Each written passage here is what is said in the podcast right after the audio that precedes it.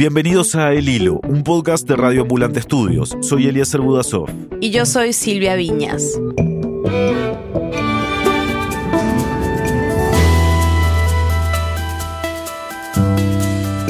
La semana pasada, México dio un paso clave hacia la regulación de la producción, la comercialización y el uso de la marihuana la Cámara de Diputados aprobó el proyecto para regular el consumo, el cultivo y el comercio de marihuana con fines recreativos en todo el país.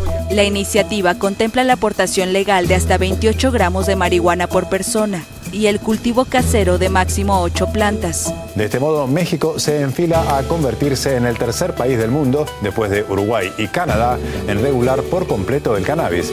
En el 2017 ya se había aprobado su uso medicinal, pero ahora, con esta ley, México podría convertirse en el mercado legal más grande de cannabis en el mundo.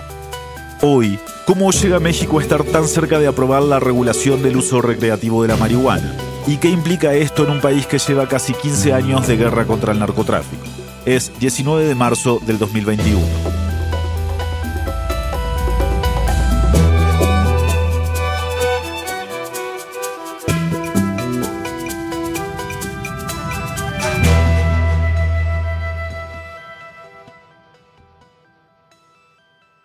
Para entender mejor lo que está detrás de la regulación de la marihuana en México, hablamos con ella. Yo soy Sara Snap, soy la cofundadora del Instituto RIA, que trabaja en temas de políticas de drogas, y pues hemos acompañado todos los procesos aquí en México en la regulación de cannabis, pero también en otros temas de, de política de drogas en el país y en la región.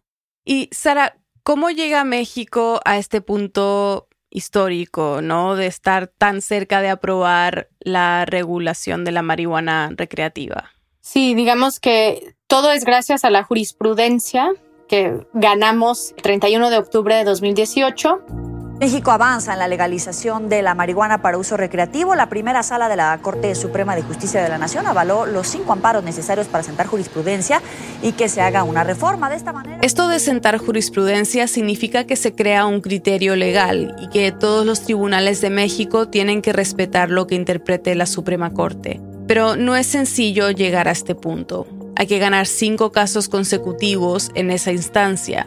Sara me explicó que todos estos casos que se ganaron, cinco amparos para poder producir o consumir marihuana, fueron impulsados por la sociedad civil.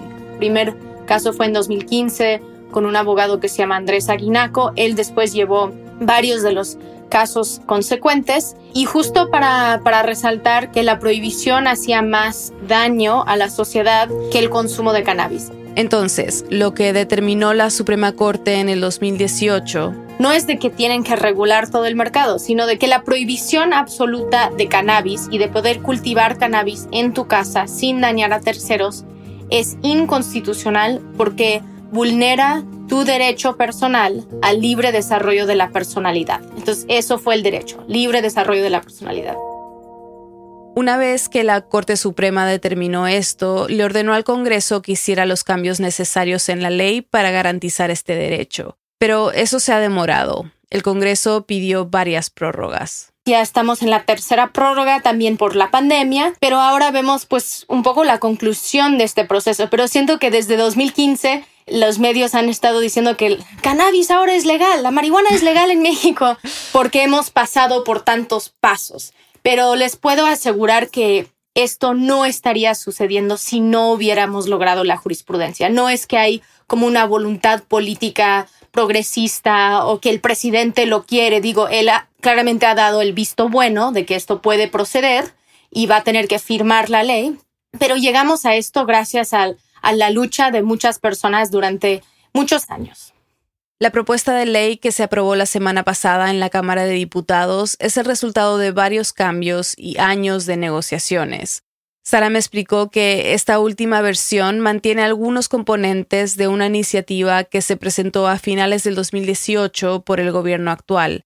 Ahora, antes de entrar en vigor, tiene que pasar de nuevo por el Senado. ¿Nos puedes explicar de qué se trata esta propuesta en sí? Algunos componentes se han quedado igual y son que hay tres vías de acceso, ¿no? Puedes tener tu autocultivo. Ahora se estipula que vas a poder tener seis plantas o ocho si hay dos adultos viviendo en la casa. Para tener este autocultivo hay que sacar un permiso. Entonces, esta propuesta incluye crear un registro nacional. Además, como me explicó Sara, esto es solo para adultos, mayores de 18 años. También existe la figura de las asociaciones canábicas. Sí están restringidos en el número de miembros a 20 miembros, 2 a 20 miembros, y que ellos tienen un límite de 50 plantas por asociación. Estas dos vías de acceso por el autocultivo o asociaciones canábicas son sin fines de lucro, o sea, son alternativas al mercado comercial. La tercera forma de conseguir marihuana en México sería comprándola.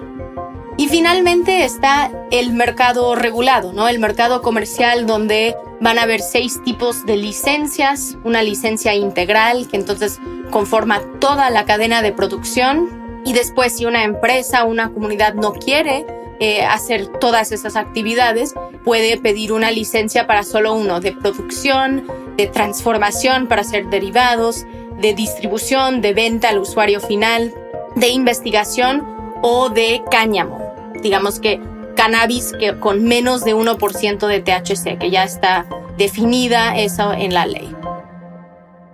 THC es el ingrediente psicoactivo principal de la marihuana. Si se aprueba esta ley, algún día habrá tiendas reguladas donde las personas mayores de 18 en México puedan comprar cannabis. Ahorita no hay un límite de la cantidad que van a poder comprar y no hay no existe como una restricción de que tienes que ser residente, como en Uruguay, entonces sí va a haber turismo canábico, supongo. Si eres una empresa que va a vender, solo puedes tener tres puntos de venta, como para también restringir un poco. Pero sí es, es regular toda la cadena de producción. Tenemos las cosas que nos gustaría cambiar, pero sí va a ser un modelo amplio. México se convertiría en el tercer país de las Américas en legalizar el uso recreativo de la marihuana después de Uruguay y Canadá. Y como me explicó Sara, el impulso para aprobarla ha variado por país. Algunos tal vez conocen el caso de Uruguay, donde fue gracias a Pepe Mujica y mucha voluntad política, ¿no? Y una línea directa. En Canadá también fue algo impulsado por el gobierno y en Estados Unidos han sido referéndums por parte de la, de la ciudadanía que está exigiendo un mercado regulado. Pero ahí también están exigiendo mucho más un mercado comercial.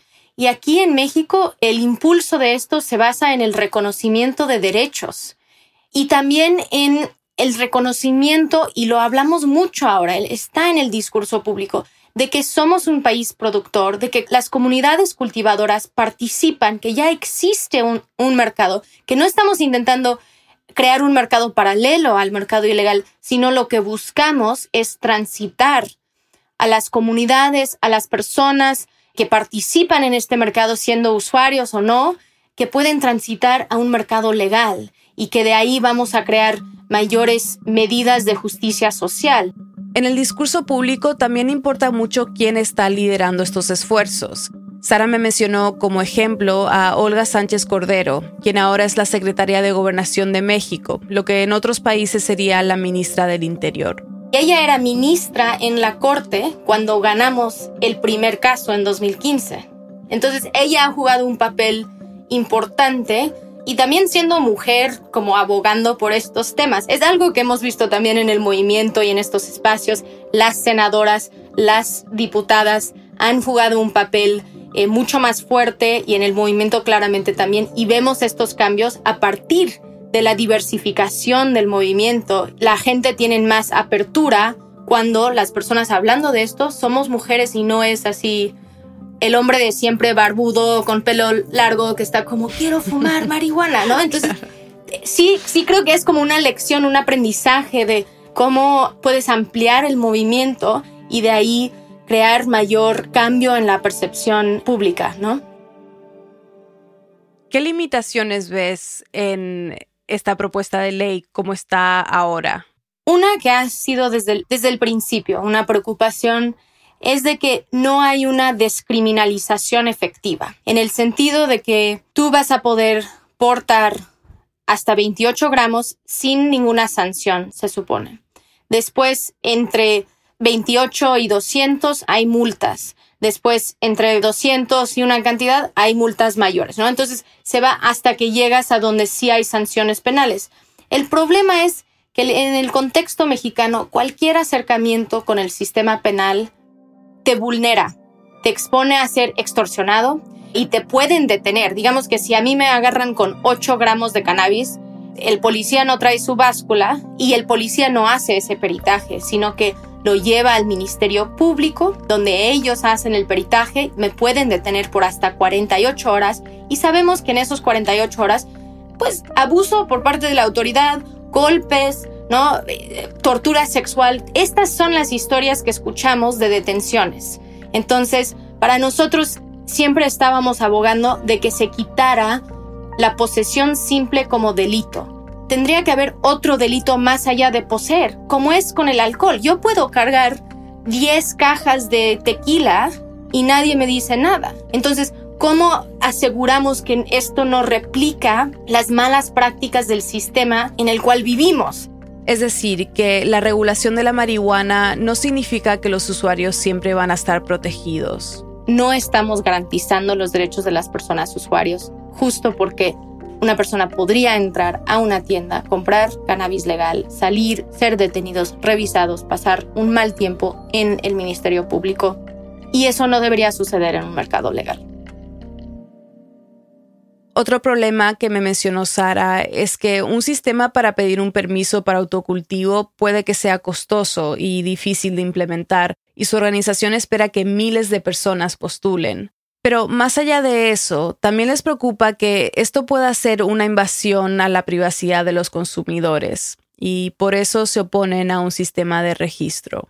Y lo último que realmente era nuestra gran preocupación y lo que estábamos intentando cambiar en la Cámara de Diputados era el tema de las comunidades cultivadoras. En el proyecto que salió del Senado en noviembre del año pasado, había un 40% de las licencias de cultivo que estaban destinadas exclusivamente a comunidades cultivadoras definidas en la ley agraria en México o que habían tenido sus cultivos erradicados por el ejército. Esas comunidades podrían ser las primeras beneficiadas por la ley.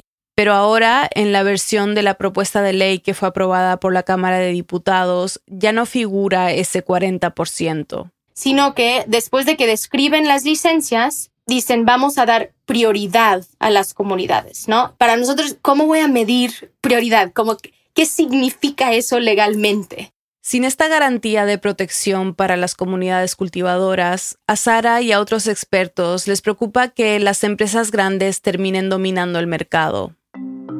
Nosotros desde un principio queríamos que las comunidades jugaran un papel más importante y que hubiera una restricción, digamos, de que si fueras una empresa, por los primeros cinco años solo te podrías dedicar a una parte de la cadena de producción. Y eso estaba en el Senado hasta el día anterior del voto en noviembre.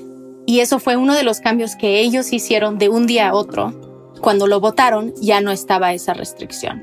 Aunque la regulación de la marihuana ha sido impulsada por la sociedad civil, durante meses grandes empresas han estado tratando de influir en los legisladores mexicanos. Para nosotros siempre era crear un mercado más horizontal, donde no son cinco o seis empresas grandes, sino cómo lo haces para que sean muchas que pueden participar activamente pero que no están capturando el mercado. Sara me explicó que el Estado también se beneficiaría económicamente con este proyecto. Además de cobrar cuotas por las licencias, a la marihuana se le aplicaría no solo los impuestos normales, sino unos adicionales, como en el caso del alcohol y el tabaco. Si se aprueba este proyecto de ley, ¿qué tan grande sería el mercado mexicano de marihuana? Pues en realidad no, no sabemos. Lo, lo, único que tenemos es de que son, hay estimaciones que hacen, que son estimaciones de tomar el mercado estadounidense y aplicarlo a la población en México. Cuando en realidad en México hay mucho interés, hay mucha curiosidad y creo que hay mucha gente que claramente no consumen. En la última encuesta nacional eh, de consumo, que sabemos que la gente miente en esas, en esas encuestas, solo el 2.1% de la población había consumido cannabis, ¿no? Sabemos que es más. Pero aunque es muy temprano para saber en realidad qué tan grande será este mercado, queda claro que solo basado en su población, México sería el mercado legal de marihuana más grande en el mundo.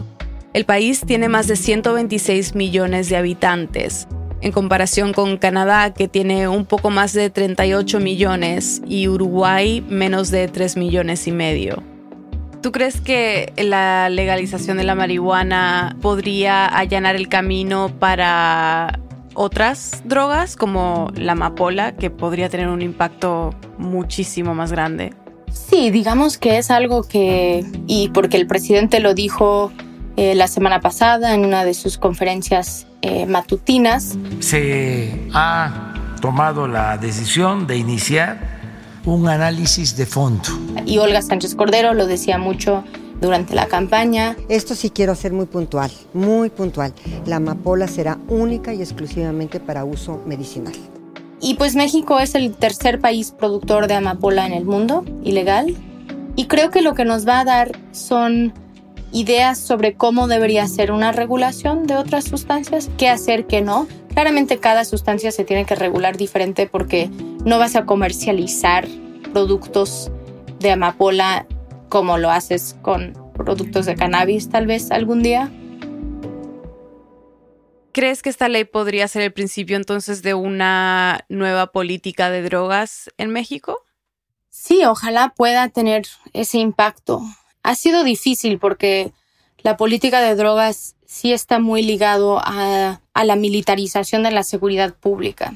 Entonces vemos al ejército muy involucrado en actividades donde ellos ejercen violencia en contra de comunidades o en contra de personas bajo la justificación de combatir el narcotráfico el crimen organizado, la palabra que quieren usar para crear el otro. Y para nosotros el actor que más queremos cambiar con una regulación es el Estado.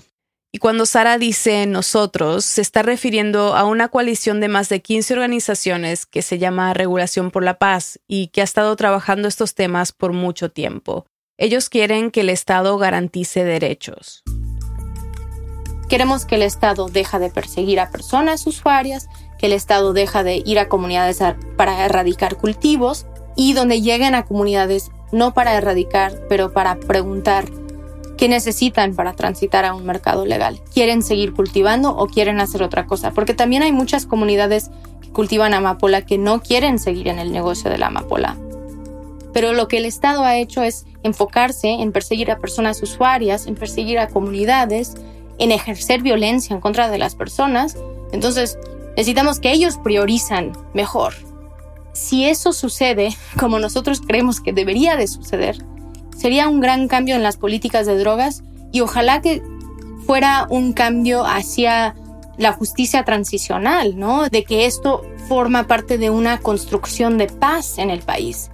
Por eso creemos que si regulas bien, ¿no? Si lo haces con intención, sí tiene esos impactos. Si nada más lo haces como un mercado comercial extractivista, tal vez no va a tener el impacto que quisiéramos.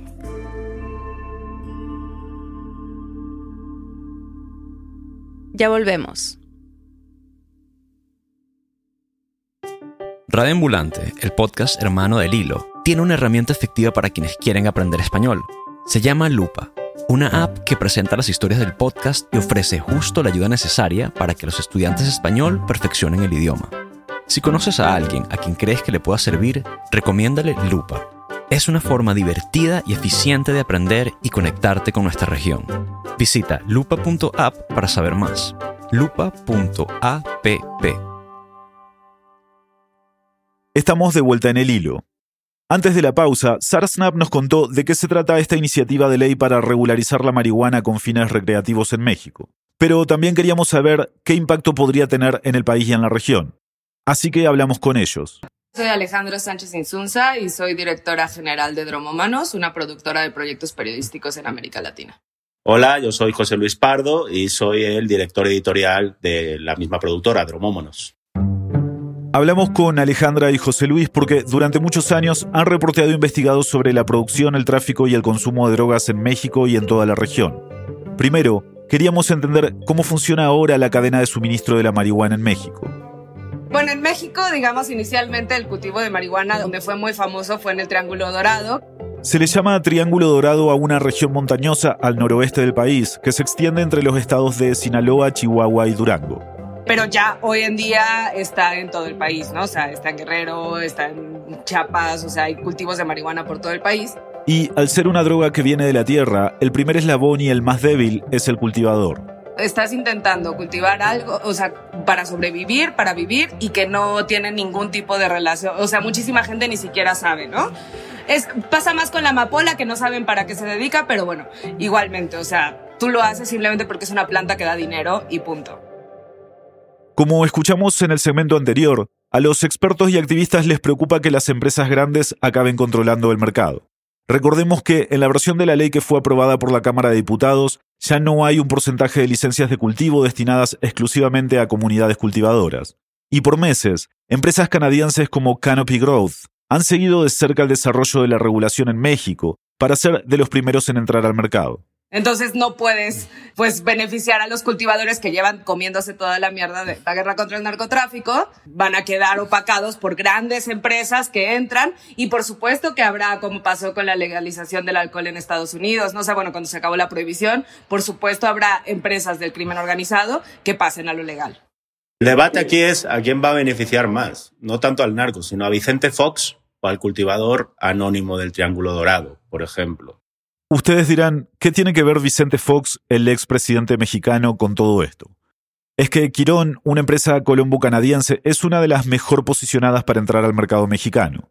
Además de tener vasta experiencia en otros países productores como Uruguay, también cuenta con Fox entre los miembros de su junta de directores, una especie de ticket dorado al mercado del cannabis mexicano.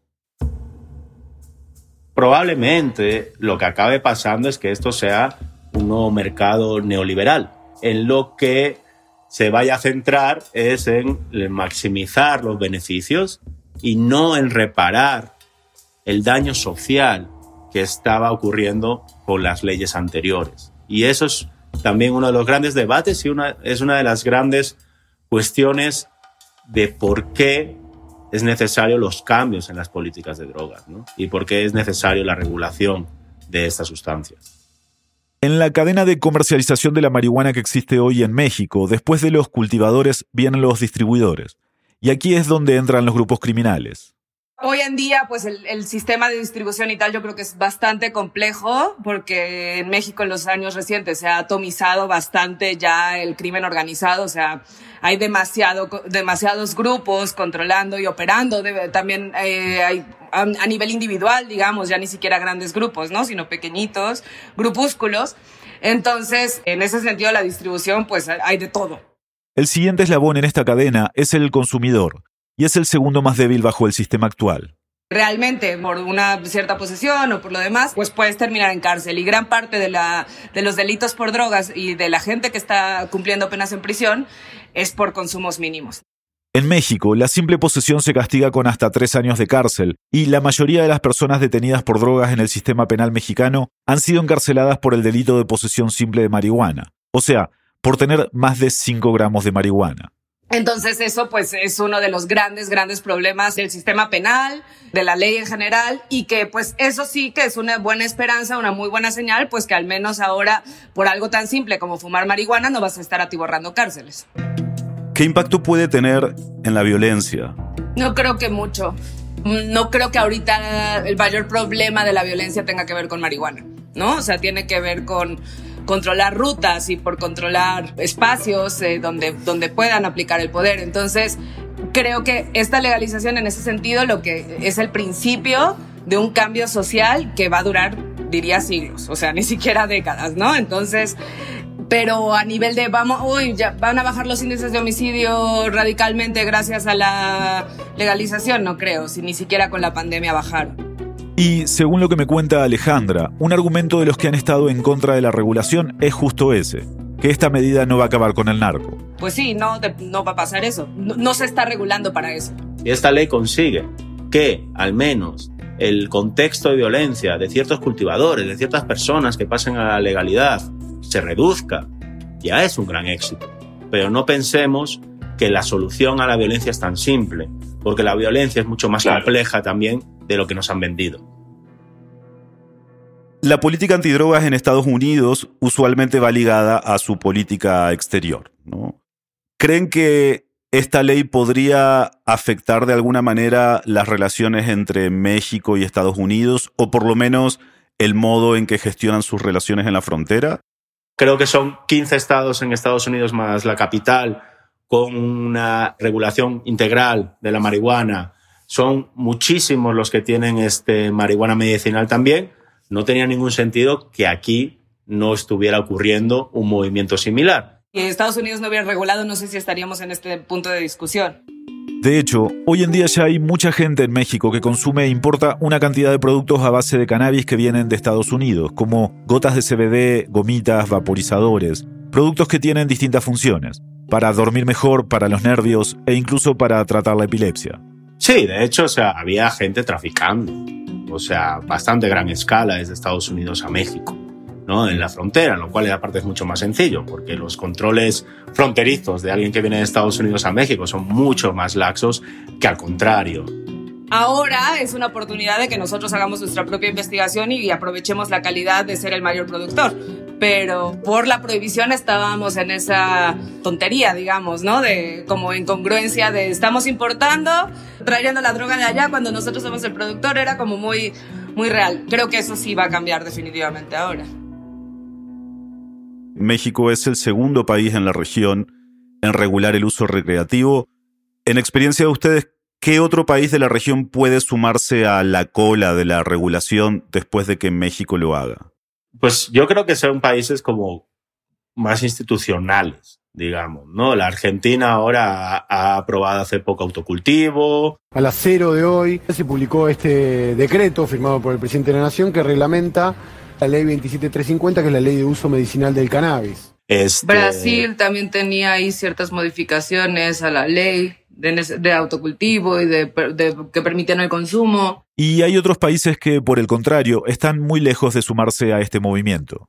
Colombia, por ejemplo, ¿no? que sería un protagonista fundamental, pero hace poco, hace unos meses, se archivó la ley que proponía la regulación del cannabis, ¿no? Este, también se puso a debate una sobre la coca y demás, pero pues obviamente tampoco está pasando. Es difícil decirlo porque ha sido muy lento el proceso. Alejandra y José Luis han visto lo difícil y lento que puede ser todo el debate político a la hora de regular. Lo vivieron de primera mano cuando Uruguay legalizó el cannabis en diciembre del 2013. Cuando Uruguay regula, había un voto de uno de los diputados que era médico de profesión y era el voto clave, ¿no? Porque si él decía que sí, pasaba la mayoría absoluta, si decían que no, la ley no pasaba. Y el tipo acabó diciendo algo así como la marihuana es una bosta, que es una mierda de vaca, pero lo es ilegal o lo es legal. Y incluso en el debate, ahora que se ha regulado en México, hemos escuchado auténticas barbaridades de representantes del pueblo, no nada más fumarla, comerla. Con tres mordidas de un paquete de chocolate con 550 miligramos de marihuana, una persona podría estar en un viaje durante cuatro días. Eso es lo que quieren. Eso es lo que quieren que no podemos convertir a México en un productor de marihuana. Eh, cuando, ya lo es. O sea, entonces, por eso digo, son procesos como muy lentos, ¿vale? Pero, pues, existen. Y la verdad, hace 10, 15 años. Era impensable esto, ¿no? Entonces creo que eso, ahí, ahí se marca este movimiento de una manera histórica, ¿no? De intentar ver los infinitos problemas que tiene la región desde otra perspectiva. La gente piensa muchas veces que regular es una barra libre. Y no es cierto. Regular es que el Estado asuma un control y dé información de calidad a los usuarios y ponga restricciones también, como es con el juego, con el cigarro, con el alcohol. Si tú te compras una cajetilla, tienes que tener más de 18 años, está muy grabada de impuestos, es muy cara, tienes que fumar solo en ciertos espacios aire libre y eso es. El riesgo de las drogas, la marihuana no es ni mucho menos, obviamente, la, la droga más riesgosa, de hecho es mucho menos riesgosa que el alcohol o el tabaco, es precisamente lo que hace necesario regularlo. Es conocer el riesgo tener información de calidad, poder tener un papel del estado de salud pública, de investigación, todo eso es lo que hace que merezca la pena para justo minimizar el riesgo y aumentar el beneficio. Porque la industria médica, la industria farmacéutica nació con las drogas, desde la morfina, la cocaína, y eso es lo que hemos olvidado por el camino. Y en vez de intentar controlar este riesgo para hacer sociedades más justas, lo que se ha hecho es decir no porque no, porque hay un montón de intereses cruzados ahí y eso ha hecho mucho daño a la sociedad.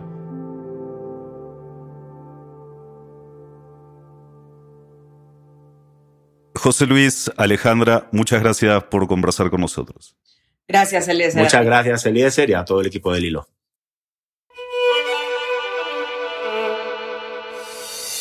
En el hilo somos Daniel Alarcón, Mariana Zúñiga, Elías González, Desiree Yepes, Inés Renique, Paola Leán, Miranda Mazariegos y Carolina Guerrero. Nuestro tema musical lo compuso Pauchi Sasaki. Parte de la música de este episodio fue compuesta por Remy Lozano. El Hilo es un podcast de Radio Ambulante Studios. Gracias al equipo de Radio Ambulante por todo su apoyo y gracias a quienes se han unido a De Ambulantes, nuestras membresías. Su aporte nos ayuda a seguir produciendo el episodio cada semana. Súmate tú también en elhilo.audio barra apóyanos. Muchas gracias. Nos gusta mantenernos al tanto de cómo continúan las historias que cubrimos. Le seguimos el hilo con una sección especial en nuestro boletín semanal. Si tú también quieres saber cómo avanzan estos temas, suscríbete en elhilo.audio barra correo. Yo soy Eliezer Budasov. Y yo soy Silvia Viñas. Gracias por escuchar.